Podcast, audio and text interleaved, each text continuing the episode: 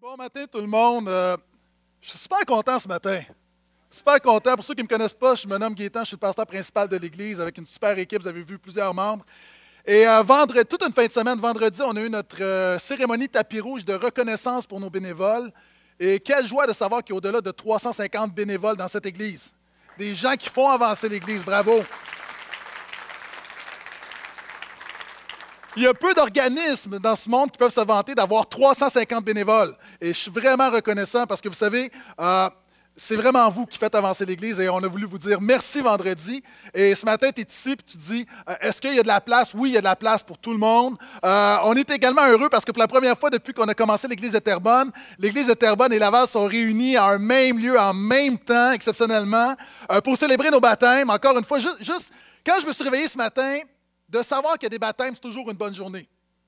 Ah, tu peux avoir une mauvaise journée, mais pour, pour Jésus, c'est une bonne journée. Est-ce que je peux entendre amène à ça? Et il y a des gens qui nous visitent. Il faut que tu apprennes quelque chose sur l'Église du Portail. On est des ameneux puis des clapeux. OK? On aime dire amen. Pourquoi? Parce que euh, c'est pas le genre d'église où tu as le prêtre ou le pasteur qui parle puis les gens sont tranquilles. Euh, on, croit que ça se passe en deux. Donc, on est des ameneux et on est des clapeux. On aime s'applaudir. On aime s'applaudir et on applaudit pour tout et pour rien. Donc, faites-vous-en pas. Maintenant, euh, on est dans une série, septième message de la série Origine. Euh, tout le monde a entendu parler d'Adam et Ève, du serpent, le fruit défendu, de l'Arche de Noé. Il y a un film qui sort dans deux semaines sur Noé. Euh, les critiques aux États-Unis sont. Hmm, mais d'une manière ou d'une autre, on sait que ça va être un bon film. Peut-être qu'il ne sera pas totalement biblique, mais c'est inspiré de la Bible et déjà ça, c'est une bonne nouvelle. Une bonne nouvelle. Et tous ces éléments de la culture populaire, en fait, sont basés sur un livre de la Bible, le livre de la Genèse, le premier livre de la Bible. Et ce qu'on voit, on est depuis le début de l'année dans une série où on voit les onze premiers chapitres de la Genèse. On a vu Adam et Ève, évidemment, on a vu justement le serpent, le fruit défendu. Et ce matin, on va parler des trois fils d'Adam et Ève, particulièrement de deux fils, Caïn et Abel. On est dans Genèse chapitre 4. Et une des choses que la Bible fait, la Bible aime caractériser. Qu'est-ce que caractériser? La Bible, souvent, va prendre, on a une histoire où on prend une caractéristique d'un personnage et la Bible se concentre sur une caractéristique souvent, la caractéristique qui résume le caractère. Je veux juste dire que le plus important pour Dieu, c'est ton caractère. Le plus important, ce n'est pas les paroles. Le plus important, ce n'est pas tes pensées. Pourquoi? Parce que tes pensées vont générer des paroles et des actions. Tes actions et tes paroles vont générer des habitudes. Tes habitudes vont générer un comportement et ton comportement va générer un caractère. Le centre de la vie, c'est ton caractère. C'est pourquoi ce matin, je te dis, préoccupe-toi plus de ton caractère que de ta réputation. Vous avez le droit de dire Amen. J'ai dit que vous étiez des ameneux. D'ailleurs, même la Bible décrit Jésus comme étant le caractère de Dieu. Pour vous dire, c'est tellement important. Maintenant, le, caractère, on va parler de caractère, puis la Bible va soulever un trait de caractère de trois personnages qu'on va voir ce matin. Et je pense que ces personnages, ces traits de caractère, ça renvoie à nos vies. Maintenant, le mot caractère vient du grec qui a donné le mot marque. Avez-vous remarqué, quand tu as un ado, la marque, c'est important. Quand ton ado veut des jeans, moi j'ai des deux ados, quand ton ado, et là je vais parler d'un gars, quand ton ado veut des jeans ou veut un chandail, ça peut être laid, mais si c'est du Volcom ou du Quicksilver ou du Element, c'est beau. Parce que c'est de la marque. Quels sont ceux ici, le seul ketchup que vous acceptez de mettre dans votre bouche, c'est du Heinz? OK, dites pas Amen, là. C'est, Il y a du monde qui spiritualise tout. Est-ce que vous savez a des restaurants qui vont mettre du ketchup générique dans des bouteilles de Heinz? Pourquoi on se préoccupe plus de la réputation que du caractère du ketchup? Il y a des femmes, tu es ici ce matin, tu es à New York dans le quartier chinois et tu as acheté une sacoche Prada, Gucci. C'est pas une vraie. Et là, je le dis avec amour, mais tu fais ta fraîche. J'aurais pas dû te dire comme ça, excusez-moi. Tu, tu... J'essayais de le dire de manière élégante, mais vous vous promenez avec votre Gucci, mais vous vous habillez à l'aubainerie, OK? C'est correct, c'est correct. Je veux dire, je fais pareil, OK? Je n'ai pas de sacoche Gucci, mais la réalité, c'est que, oh, tu as la réputation, mais tu n'as pas le caractère. Tu as la marque, mais tu n'as pas le fondement. Et souvent, dans notre culture, on met beaucoup, beaucoup, beaucoup d'efforts sur ce qu'on a l'air plutôt que ce qu'on est, sur ce qu'on est vraiment. Et la Bible révèle justement le caractère. La Bible n'est pas tellement préoccupée de ta réputation parce qu'il y a des hommes qui ont une grande réputation mais qui sont rien aux yeux de Dieu. Puis il y a des hommes et des femmes qui sont petits aux yeux de ce monde mais qui sont grands aux yeux de Dieu. Maintenant, ta réputation et ton caractère, c'est deux choses. Et ta réputation d'entrée de jeu, c'est ce que les gens pensent que tu es. Ton caractère, c'est ce que tu es vraiment. Ta réputation est ce que tu fais quand tout le monde regarde. Ton caractère, c'est ce que tu fais quand personne ne regarde. Ta réputation peut grandir rapidement en un moment. Ton caractère se développe lentement toute ta vie durant. Ta réputation peut se créer en un moment, mais ton caractère est façonné au travers de 10 000 petits moments. Ton et là, là, ton caractère, souvent on pense que la crise fait notre caractère. Écoute-moi bien. La crise ne façonne pas ta ton caractère. La crise révèle véritablement ton caractère. Et c'est pourquoi souvent dans la Bible, Dieu a choisi de, de mettre l'accent sur des crises. Pourquoi? Parce que ça révèle qui tu es vraiment.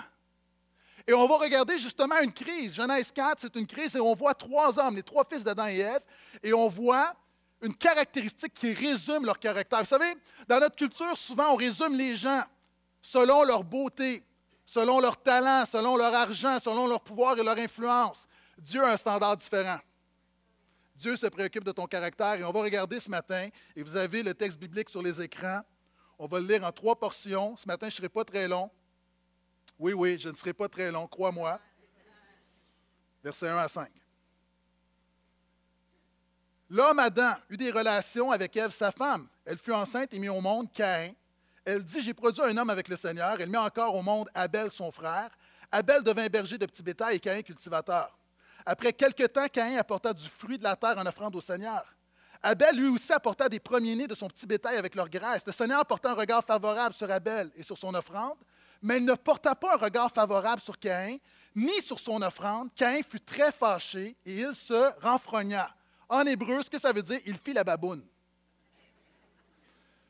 Maintenant, on a Abel, un homme qui est caractérisé par son sacrifice. Écoute-moi bien. Ce que tu sacrifies me dit plus sur toi que ce que tu possèdes. Ce que tu donnes en dit plus sur toi que ce que tu gardes. Ici, on a un homme qui offre un sacrifice et Abel est caractérisé par son sacrifice. Et même dans notre culture, on honore le fait que des hommes et des femmes se sacrifient pour une cause. Quel est le nom qu'on a entendu toute la semaine? Des gens qui disent Jésus, oui, oui, Amen. Vous êtes bénis? PKP. C'est ça. Pierre-Carl Pelado, PKP. On a beaucoup entendu parler de lui. Pourquoi? Parce que j'ai lu un article, quelqu'un a dit on a un homme qui va sacrifier son confort, qui va sacrifier sa vie parce que là, tout à coup, on va le mettre il va être sur le radar. Je ne sais pas de politique ici, mais les gens aiment les, gens qui se sacrifient. Il y a plusieurs années, Layton, alors qu'il avait le cancer, a amené le NPD à avoir une grande victoire. Donc, encore une fois, les hommes aiment les gens qui se sacrifient. Qui a gagné l'Oscar du meilleur acteur lors de la dernière cérémonie des Oscars? Matthew McConaughey. Je le dis probablement très mal, mais est-ce qu'on peut le mettre, s'il vous plaît?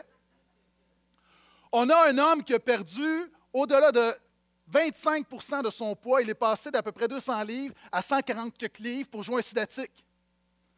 Les gens aiment ceux qui se sacrifient. C'est sacrifier pour un rôle. La semaine passée, on a vu une vidéo d'un homme qui organisait des parties à New York pour le jet set new-yorkais. Et cet homme-là a tout sacrifié pour creuser des puits en Afrique pour des enfants qui n'ont pas d'eau. On a une Mère Teresa. Pourquoi est-ce que Mère Teresa, les gens vont, élever Mère Teresa? Parce que c'est une femme qui a créé un mouroir pour s'occuper des gens que personne ne voulait s'occuper. Et lorsqu'elle arrivait pour mourir, c'était écrit avant, avant de mourir, je viens chercher de l'amour. Notre culture valorise le sacrifice. Maintenant, ici, on a deux hommes et un homme en particulier qui offrent un sacrifice à Dieu. Maintenant, il y a des gens, je sais que tu, tu nous visites peut-être ce matin, il y a des gens que tu viens nous faire ton tour une fois de temps en temps. Et là, tu es mal à l'aise avec un sacrifice à Dieu.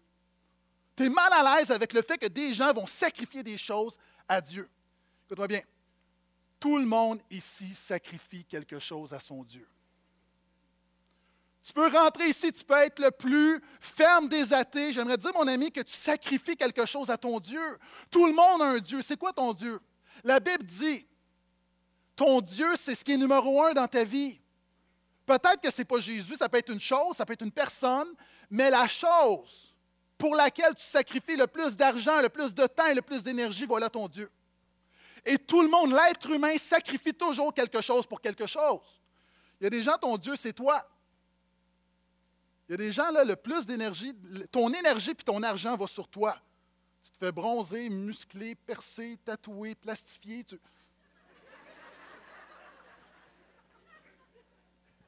Il y a des gens, c'est toi ton Dieu, pourquoi Facebook?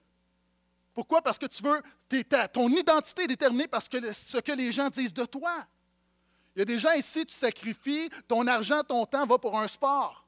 Tu es un fan fini, tu peux mettre même des milliers de dollars pour une activité. Il y a des gens, je connais des gens, c'est le vin. J'aime le vin, mais il y a des gens, c'est comme c'est rendu une passion. Leur vie tourne autour du vin, les bons vins. Il y a des gens, c'est un animal. Il y a des gens ici, tu traites ton chien ou ton chat d'une meilleure manière que tu traites les humains autour de toi. Il y a une réalité où ton Dieu, quelquefois, on l'imagine comme étant euh, quelque chose de spirituel, mais c'est quelque chose de très concret. Il y a des gens ici, le sexe, c'est ton Dieu. Le temps que tu passes sur Internet, dans la pornographie, l'argent que tu mets, c'est comme, voilà ton Dieu. Et nous avons chacun un Dieu. La réalité n'est pas est-ce que tu sacrifies à Dieu, la réalité, c'est quel est le Dieu à qui tu sacrifies. Puis ça, on a un homme qui est caractérisé par son sacrifice à Dieu. Il y a des gens ici, tu sacrifies ta famille pour ton travail. Il y a des gens, tu sacrifies ta foi pour quelqu'un autour de toi. Maintenant, ce qui est intéressant, c'est qu'on a un sacrifice. Caïn va offrir un sacrifice qui va être désagréable à Dieu. Et là, d'entrée de jeu, il y a des gens ici, quand on lit la Bible, on aime s'associer avec le bon personnage. Est-ce que vous êtes comme moi? Moi, quand je joue au hockey avec mon fils et avec ses amis à sa fête, euh, c'est rare que quelqu'un va dire Moi, je suis René Bourque. Je suis Don Moen. Généralement, on veut, on veut s'associer avec les meilleurs. Maintenant, ici, souvent, tu as lu le texte, tu m'as entendu le prêcher, et là, tu te dis, ah, Cain, Dieu l'a vu, hein, Cain, Cain est dévoilé. Et là, toi, tu te vois plus comme un Abel. J'aimerais dire, là, soyons compatissants avec Cain. Savez-vous pourquoi? Parce que Cain, lui, au moins, offre quelque chose à Dieu. Là, ne dis pas Amen, dis aïe aïe. Vous savez, c'est quoi? Il y a des gens ici, là, je m'adresse à des chrétiens, je ne m'adresse pas à nos invités qui sont ici pour la première fois. Tu te considères chrétien, mais tu n'offres rien à Dieu. Tu viens à l'Église, et la Bible dit d'offrir un sacrifice de louange. Et même quelquefois, tu peux mépriser les gens autour de toi qui se donnent dans l'adoration. Tu regardes des gens qui lèvent leurs mains, il y a des gens qui sont vraiment, ils sont vraiment connectés à Dieu. Il y a peut-être même quelquefois quelqu'un qui se met à genoux, puis là, toi, tu le méprises dans ton cœur. Mais au lieu de le mépriser, ça devrait être un miroir pour te dire, lui, au moins, il sacrifie quelque chose à Dieu. C'est quoi sacrifier? Moi, quand j'élève la voix, je sacrifie de mon orgueil. Quand je suis dans la présence de Dieu, je sacrifie de ma prestance. Pourquoi? Parce que le plus important, c'est d'adorer mon Dieu, ce n'est pas de savoir ce que les autres pensent que j'ai l'air. La réalité, c'est la même chose. Il y a des gens, tu es tellement cynique, quand on passe l'offrande, tu dis, il passe encore le chapeau. Mais alors qu'il y a des gens qui gaspillent leur argent dans toutes sortes de choses, alors a des gens qui croient à quelque chose d'éternel qui a un impact pour transformer les vies, toi, tu juges ça. Il y a des gens, c'est quand la dernière fois que tu es venu à l'Église, tu entends la parole, mais c'est quand la dernière fois tu as vraiment sacrifié ta fille, tu as vraiment dit Seigneur, je te présente mes études, mes rêves, mon travail, ma femme, mes enfants, mes ambitions, mes passions, mes loisirs. Seigneur, si tu es vraiment Dieu, je te donne tout. Donc, avant de juger Caïn, attendons un peu. Et moi, quand je regarde à Caïn, je me dis c'est un homme qui a quand même offert quelque chose à Dieu. Est-ce que vous êtes toujours là? Et là, maintenant, on a un Abel qui va sacrifier quelque chose. On a deux hommes.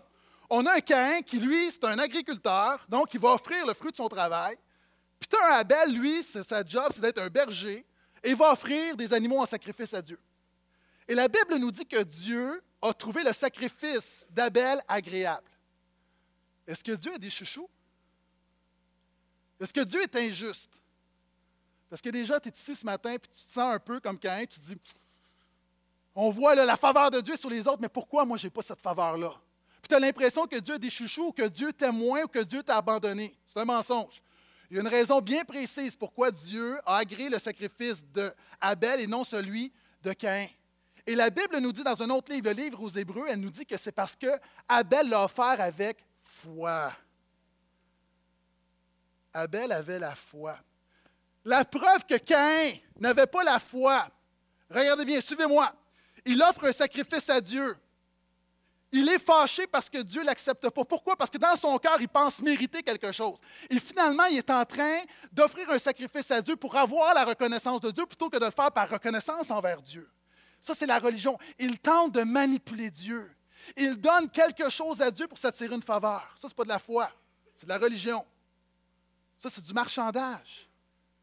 Gloire à Dieu, on ne fait plus ça aujourd'hui. Hey, tu des gens, tu es ici ce matin parce que tu te dis, ça peut m'aider, besoin d'une job, je retourne à l'église. Tu commences à prier tout à coup pour quelque chose, tu es malade, tu pries, tu pries, tu n'as jamais prié. C'est correct de prier quand tu es malade. Le problème, c'est à un moment donné, c'est que quand Dieu fait, quand Dieu guérit, quand Dieu agit, tu arrêtes de prier. Et finalement, tu es un caïn parce que tu offres quelque chose à Dieu simplement pour la manipuler. Ça me fait penser à cet homme qui vient à l'Église. Pas dans cette Église, c'est une histoire, OK, cherchez-le pas. C'est un homme d'affaires qui. Euh, il y a un deal d'un million là, qui, va se, qui, va conclure, puis il a vraiment besoin, puis il se dit OK, il faut que je mette toutes les chances de mon bord, donc je vais aller à l'Église. Ça fait longtemps que je n'ai pas été à l'Église, mais ça ne peut pas nuire. Donc, il vient à l'église, puis pendant la louange, il y a un homme à côté de lui. Puis l'homme, pendant, il se donne. Seigneur, tu vois mon besoin. Pour voir mon besoin, je crie à toi, ô éternel. Puis, l'homme essaie de prier, mais l'homme, il prend vraiment de la place à côté. Hein? Vous savez, il y a des gens comme ça, quelquefois, tu loues le Seigneur, mais il y a des gens qui, vont louer pour deux. Pas ici, dans d'autres églises, dans d'autres églises. Et là, Seigneur, Seigneur, vois mon cœur. Et là, l'homme n'en peut plus, puis là, il me dit, excuse-moi, mon ami, c'est quoi ton besoin? Il dit, moi, là, il me manque 100 dollars pour payer mon loyer. L'homme prend son portefeuille, il donne 100 dollars, il dit, OK, gars, voilà, vas-y. L'homme dit, Alléluia, Alléluia, ça va directement payer son loyer. L'autre est là, puis il dit, OK, Seigneur, maintenant que j'ai toute ton attention, écoute-moi.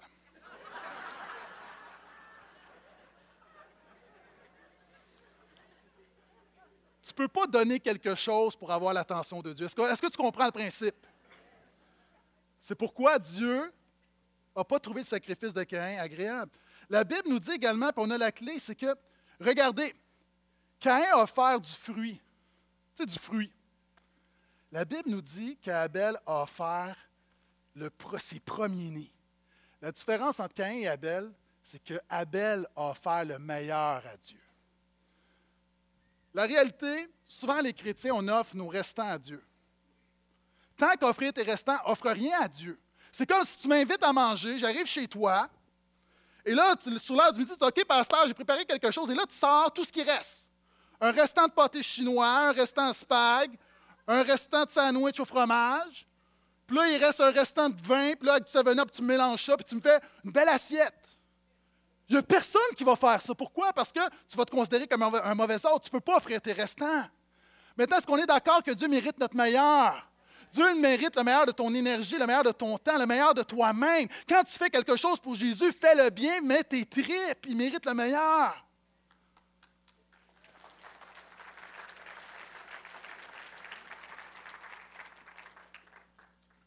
En réalité, le problème, ce n'est pas nécessairement ce que ces hommes ont fait. Ce n'est pas ce qu'ils avaient dans leurs mains, le problème, c'est ce qu'ils avaient dans leur cœur. Regardez le texte, la Bible dit que Dieu fut favorable sur Abel et sur son offrande. Dieu, là, s'en balance de ton offrande. Il voit la personne avant. Il voit ce qui prend place avant. Maintenant, j'ai une question.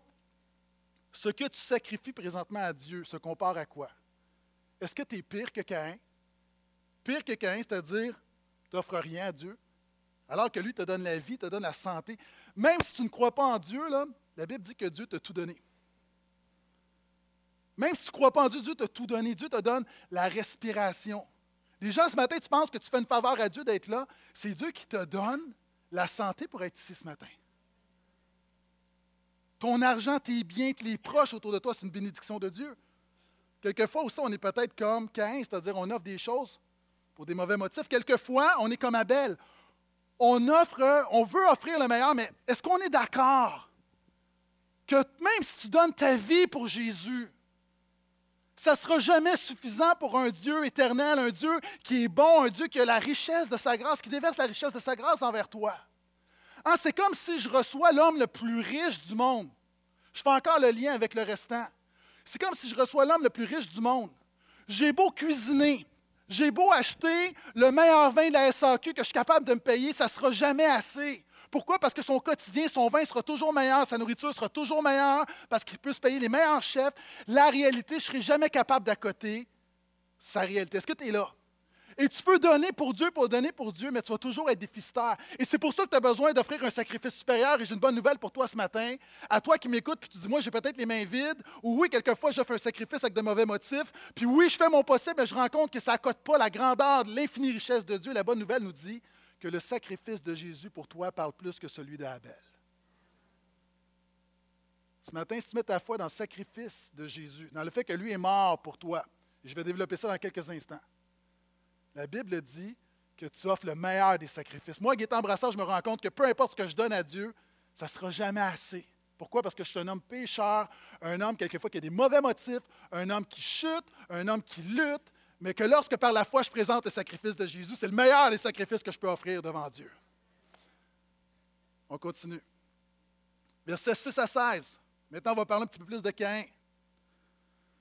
Le Seigneur dit à Caïn, pourquoi es-tu fâché? Pourquoi fais-tu la baboune? Pourquoi es-tu renfrogné? Si tu agis bien, ne relèveras-tu pas la tête? Mais si tu n'agis pas bien, le péché est tapé à ta porte et son désir se porte vers toi. À toi de le dominer. Caïn parla à Abel, son frère. Comme ils étaient en pleine campagne, Caïn se jeta sur Abel, son frère, et le tua. Le premier meurtre de la Bible. Va tuer son frère. Le Seigneur dit à Caïn, Où est Abel, ton frère?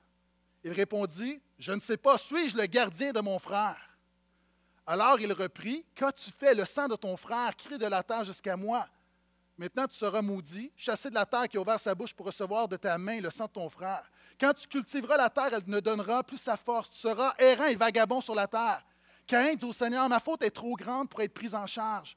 Tu me chasses aujourd'hui de cette terre, je serai caché, tu ne me verras plus, je serai errant et vagabond sur la terre. Et si quelqu'un me trouve, il me tuera. Le Seigneur lui dit, alors, si quelqu'un tue Caïn, on le vengera sept fois. Et le Seigneur mit un signe sur Caïn pour que ceux qui le trouveraient ne l'abattent pas. Puis Caïn se retira de devant le Seigneur et s'installa au pays de Nod, de Nod qui veut dire vagabondage, à l'est d'Éden, du jardin d'Éden. On a une deuxième personne maintenant, on a un Caïn qui va être personnalisé, caractérisé par son péché. Le mot qui va définir Caïn, c'est le péché. La Bible nous dit que chacun d'entre nous ici, on est déconnecté de Dieu et on a beau y croire ou pas, on est caractérisé par le péché. Il n'y a personne de parfait ici. Et dans notre culture, on a de la difficulté avec le péché. Maintenant, tu peux avoir de la difficulté avec le péché, mais il y a une réalité devant Dieu. Encore une fois, nous sommes caractérisés par le péché. Et je vais l'illustrer. Est-ce que je peux avoir un jeune? J'ai besoin d'un jeune, là, j'ai besoin d'un cobaye, un jeune courageux. Un jeune pas courageux. OK, un vieux courageux. OK. Excellent. Est-ce que tu aimes la vanille? OK, on peut en prendre un autre qui aime plus la vanille, là. OK? J'aimerais te faire goûter à la vanille. OK, tu peux rester proche, n'as pas peur. Vanille. Comment tu trouves ça? C'est bon? OK. Mets-toi à côté de moi. J'ai appris quelque chose sur la vanille cette semaine.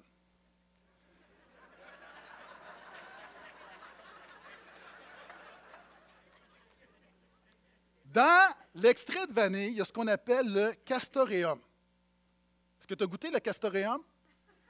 Le castoreum, j'ai cherché la définition sur Wikipédia. Le castoreum, c'est la sécrétion qu'on retrouve dans une glande entre le pénis et l'anus du castor.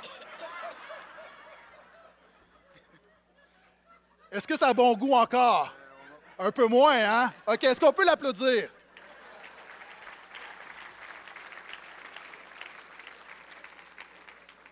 Mais c'est vrai. C'est vrai, j'ai lu un article sur toutes les choses dégueulasses qu'on ingère. Et le castoreum, c'est comme je me suis dit, jamais je vais manger ça de ma vie. Et le péché, c'est la même chose. Le péché, on ne le voit pas. Ça semble subtil. Puis quelquefois, même dans la vie, on, on se dit qu'on est des bonnes personnes. Tu regardes les bons ingrédients, mais encore une fois, une petite affaire qui va souiller tout le reste. Et la Bible dit, alors que toi, tu présentes souvent tes ingrédients en disant, je suis une bonne personne, je suis une bonne personne, la Bible dit, oui, tu peux faire du bien, mais fondamentalement, il y a un problème dans ta vie, il y a un castoreum spirituel qui est le péché, et Dieu est venu envoyer son Fils pour te libérer du péché. Puis ça, on a six étapes dans la progression du péché. Premièrement, on voit que le péché est déjà à l'intérieur de nous. Déjà, il est. Il n'y a, pas de raison mais c'est en dedans de lui quand ça le ronge. Puis il y a des gens ici, il n'y a pas d'explication. Il y a quelque chose qui te ronge. Tu as des mauvaises habitudes, il y a des choses qui te lient et tu te demandes d'où ça vient. Puis tu peux essayer de faire 18 thérapies, Puis je ne suis pas contre les thérapies, mais ce que je dis, quelquefois, si la cause est spirituelle, le remède n'est pas thérapeutique, le remède est spirituel. Puis souvent il y a un péché, c'est le péché avec lequel on lutte. Chaque fibre de notre être est pris par le péché. Et regardez, Dieu dit à Adam, excusez-moi, Caïn, le péché est aussi tapis à ta porte, domine-le. Il dit, voici, tu luttes avec le péché. Maintenant, là, le péché va vouloir t'attaquer, puis va vouloir dominer ta vie. Maintenant, c'est à toi de le dominer. Il y a deux types de personnes. Il y a des gens qui dominent le péché, puis il y a des gens qui sont dominés par le péché. Et c'est l'image d'un lion qui est tapé à la porte qui attend. Puis Dieu dit à Caïn, fais attention, il y a une porte, ne rouvre pas cette porte. Là, il y a des gens, tu m'écoutes ce matin, prophétiquement, je te dis, il y a une porte qui est fermée devant toi, tu as le goût d'ouvrir cette porte-là, ça peut être n'importe quoi, ça peut être l'adultère, ça peut être une fraude, ça peut être juste quelque chose qui est très, très, très personnel. Ne rouvre pas cette porte parce qu'il y a un lion qui est tapis derrière. Petite vidéo sur ne pas sortir parce qu'il y a un lion qui est là et ça peut dégénérer.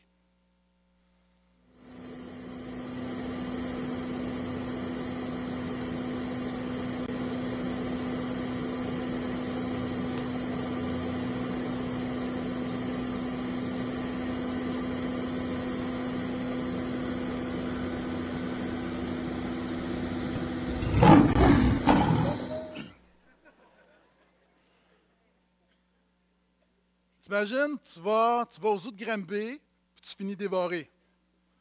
Il n'y a personne qui s'est levé un matin en disant Aujourd'hui, je me fais dévorer. Il n'y a personne qui se lève un jour en disant Aujourd'hui, je scrape ma vie, aujourd'hui, je suis dominé par le péché. Tout ça commence par une porte que tu ouvres que tu ne devais pas ouvrir. Et la bonne nouvelle là-dedans, c'est que Dieu veut nous aider avec le péché. Il va dire à, il va dire à Caïn, il lui pose la question Que fais-tu? Où est ton frère Eh mes amis, est-ce qu'on pense vraiment que Dieu veut une information? Dieu donne une occasion de repentance à quelqu'un. Il est en train de dire, gars, il se passe quelque chose dans ton cœur. Ce matin, il y a des gens là, c'est vraiment pour toi. Alors que tu entends ma voix, c'est une occasion pour toi de revenir à Dieu, de donner ta vie à Dieu. Parce que si tu ne le fais pas, tu vas ouvrir une porte, puis tu vas te faire dévorer, puis ça va dégénérer. Puis il y a du monde qui pourrait se lever et témoigner j'ai ouvert cette porte, puis je vis les séquelles de ce que le péché peut faire. Et la réalité, Dieu veut t'aider, et là, tout à coup, Cain persévère et finalement, Cain est coupé de Dieu et il devient chassé devant la présence de Dieu. Et la Bible nous dit que chaque personne ici, nous sommes privés de la gloire de la présence de Dieu. Il devient un vagabond. Maintenant, moi, j'ai grandi à Montréal-Nord, je sais que j'ai plusieurs, frères et sœurs d'origine haïtienne ici. Et le mot vagabond a une signification. Hein, nous, pour nous, souvent, les, Québécois de vagabond, c'est juste quelqu'un qui se promène, le vagabond. Mais en créole, c'est quelque chose de, négatif. Moi, je me souviens quand je jouais avec mes amis, puis on faisait trop de bruit, puis à un moment donné, il y a une maman qui sortait, une maman haïtienne, puis là, elle commençait à nous chicaner, puis on restait là, puis elle disait Vagabond C'est quoi? C'est comme une racaille, il y a quelque chose de négatif. Il y a des gens ici, tu te promènes, et ça, c'est très québécois maintenant. Fini, j'arrête l'application culturelle. Il y a des gens ici, on est dans un vagabondage spirituel. Il y a plein de Québécois qui se promènent de, nouvel âge, en toutes sortes de religions, en toutes sortes d'affaires, de croissance personnelle. On est des vagabonds spirituels. Et la réalité, il y a un chez toi et ça, c'est Jésus. Puis on cherche à droite et à gauche. On cherche à droite et à gauche. Puis, euh, euh, juste, je continue avec le créole. Est-ce que vous me le permettez? OK, je vois plusieurs jeunes haïtiens qui sont ici. Là. Tu ne te préoccupes pas de Dieu puis tu ne réalises pas que tu es fréquent. Puis tu ne réalises pas que de demeurer là, en fait, tu es juste un soumoun. Qu'est-ce que ça veut dire? Ça veut dire, je vais le dire en québécois, là, c'est que quelquefois, on est tellement arrogant, tellement suffisant de nous-mêmes, qu'on ne réalise pas combien on a besoin de la grâce de Dieu pour être transformé. C'était la fin du volet culturel.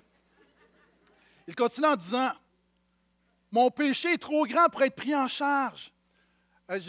On a tous vu ces histoires où il y a un homme qui va prendre un petit bébé ours, puis c'est mignon, bébé ours, mais le bébé ours va grossir. Puis à un moment donné, le bébé ours pèse 3000 livres, puis il va l'attaquer.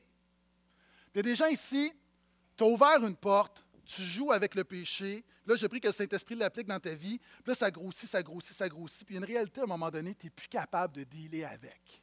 C'est devenu trop grand. La crise est trop forte. Maintenant, il y a tout un processus, puis je te donne la solution dans quelques instants, mais c'est important de comprendre que ce texte-là parle pour nos vies également. Et deux symptômes du péché, c'est le doute et la peur. Et quand Caïn va dire, Seigneur, est-ce que tu vas être errant, est-ce que puis je vais avoir peur, que quelqu'un va me tuer? Regardez la réponse de Dieu, c'est la grâce. Dieu dit, écoute-moi bien, Dieu t'aime et te protège plus que tu penses. Il va dire à Caïn, Non, je vais mettre un signe sur toi. Le premier tatou de l'histoire de l'humanité. Il met une marque sur Cain. Je ne sais pas c'était quoi la marque. Il met une marque sur Cain, puis il dit Cette marque-là va te protéger. La Bible nous dit qu'aujourd'hui, cette marque-là, c'est le Saint-Esprit qui est en nous. Voici l'application. Il, y a il y a du monde ici, tu as commencé à suivre Jésus, tu t'es éloigné, puis tu penses que Dieu t'a abandonné, mais tu ne réalises pas que par l'Esprit que Dieu a mis en dedans de toi, il te protège, il te garde, puis il veut te ramener à la maison. Maintenant, la question ce matin, c'est qu'on a un homme qui est caractérisé par son sacrifice, un homme qui est caractérisé par son péché. Et moi, ce matin, s'il y a une chose à retenir, c'est comment ne pas être caractérisé par nos péchés, c'est que tu as besoin de Jésus.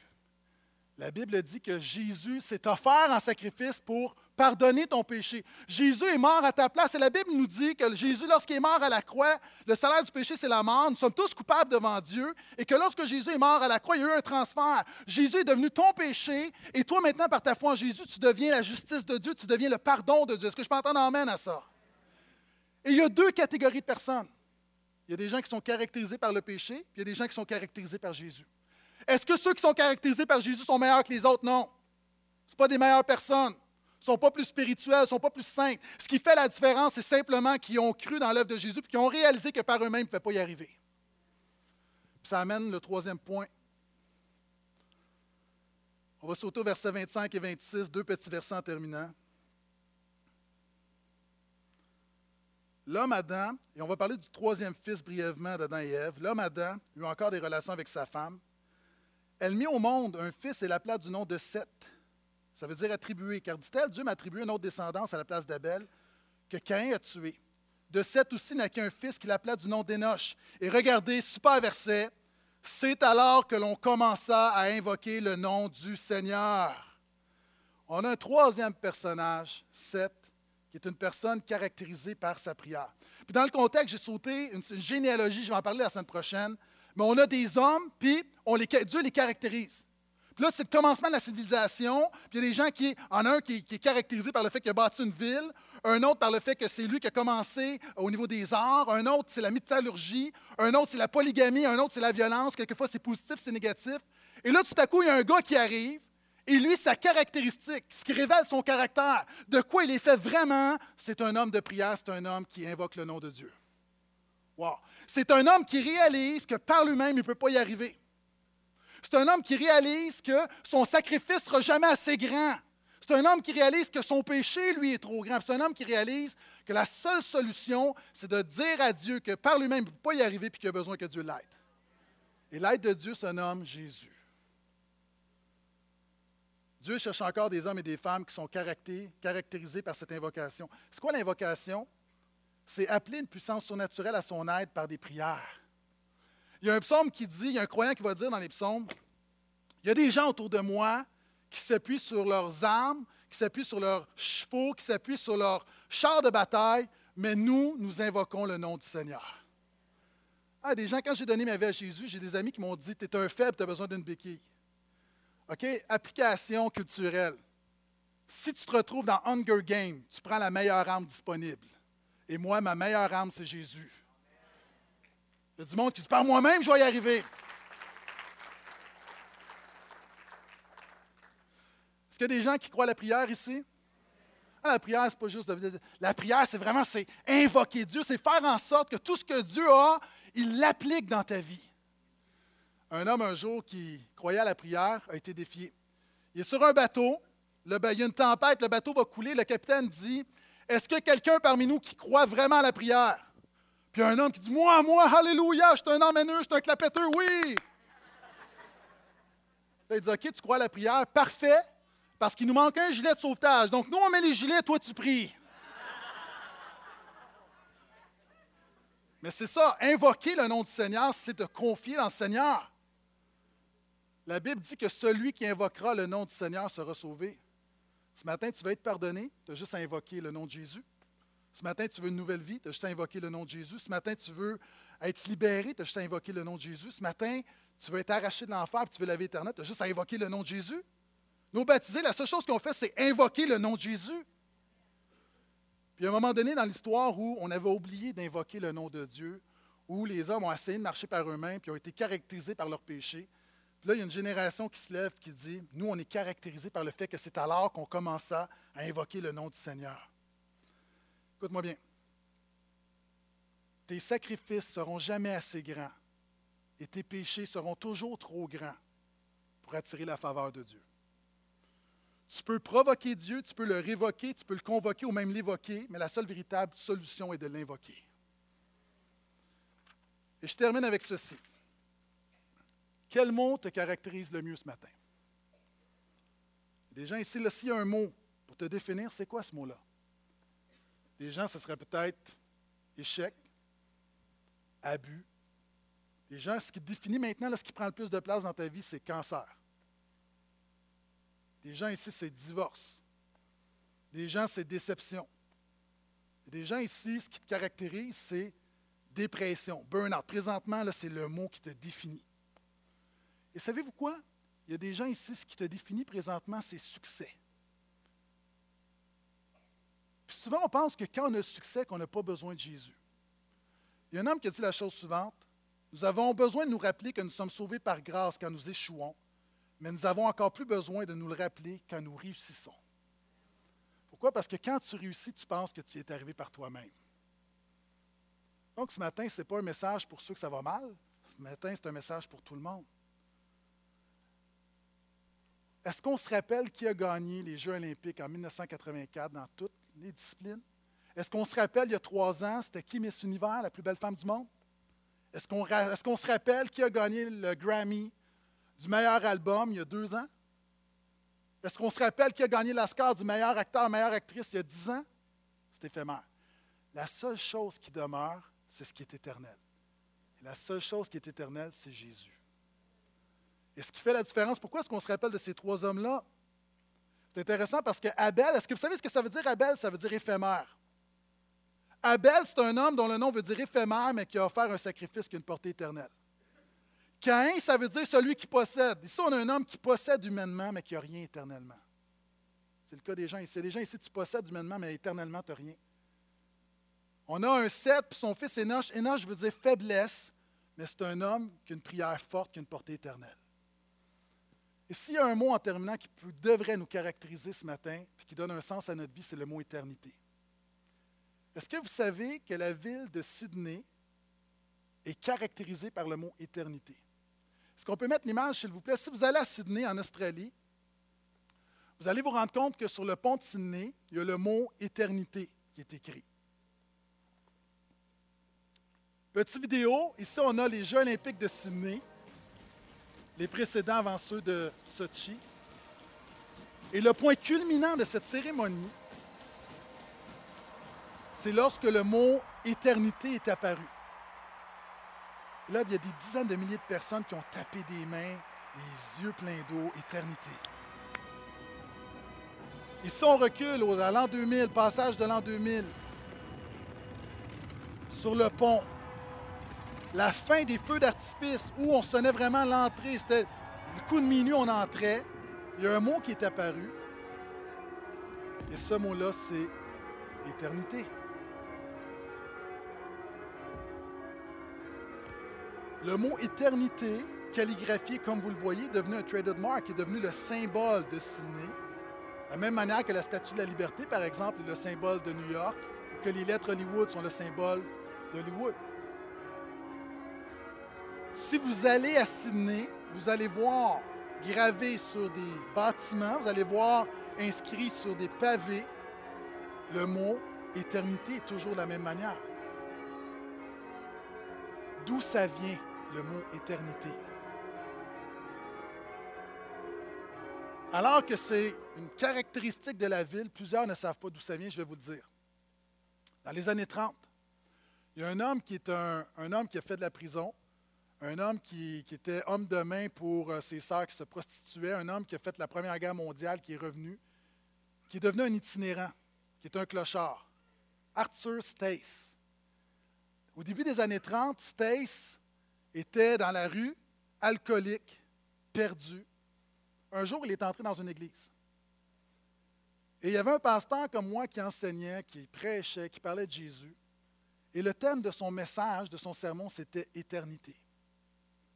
Stace, ce jour-là, ce que plusieurs personnes ne savent pas, a donné sa vie à Jésus. Ce mot-là l'a bouleversé parce qu'il a réalisé que le mot le plus important, c'est pourquoi tu as été créé, c'est l'éternité. Tu peux avoir la, job, l'influence, la beauté que tu veux, c'est éphémère. Il y a une chose qui compte vraiment, c'est l'éternité. Cet homme-là a donné sa vie à Jésus et pendant 35 ans, s'est promené dans la ville le matin. Et là, Dieu a restauré sa vie, s'est marié, il a une famille. Puis le matin, il partait très tôt. Et écrivant toujours de la même manière, écrivait éternité avec une craie, écrivait sur la rue, écrivait sur les trottoirs, sur les bâtiments. Et on évalue que pendant 35 ans, il a écrit un demi-million de fois le mot éternité. C'est devenu un phénomène où tout le monde, tout le monde, c'est devenu le symbole de la ville, mais personne ne savait d'où ça venait. Et se disait, en mettant éternité, les gens vont peut-être réaliser justement que ce qui doit te caractériser, c'est la vie éternelle. Et à un moment donné, il y a quelqu'un qui a compris, qui l'a surpris, on a compris que le mot éternité venait d'un homme qui avait donné sa vie à Jésus, puis qui avait compris qu'il avait été fait pour l'éternité, puis avait son espérance était dans l'éternité. Je veux dire quelque chose de brutal. On espère tous faire des grandes choses. On espère tous qu'un jour, plusieurs personnes, là, tu besoin de comprendre que dans peut-être pas si longtemps que ça, tu vas mourir. On va te mettre dans un trou, on va mettre de la terre sur ton cercueil, puis les gens vont retourner manger de la salade de patates. C'est brutal, mais c'est ça la vie. Dans un monde où on dit poursuis tes rêves, deviens quelqu'un. La réalité, là, 99,9% des gens, on va avoir une vie ordinaire. Et je te, je te dis quelque chose, j'étais à l'école longtemps, 100% des gens vont mourir. Moi, là, vous pouvez m'aimer, je peux mourir demain matin, vous allez avoir un peu de peine, un autre va prendre ma place. Peut-être que dans deux ans, ma femme va se remarier. Dans cinq ans, mes enfants vont venir me voir une fois de temps en temps. Peut-être qu'ils vont venir aux deux ans se recueillir sur mon tombeau. La réalité, là, on va tous mourir et on va nous oublier. La seule chose qui compte, c'est l'éternité. La seule chose que je peux léguer à mon Église, à mes enfants et à mes proches, c'est l'éternité. La seule manière d'avoir cette éternité-là, c'est en mettant ta foi en Jésus, qui est la vie éternelle.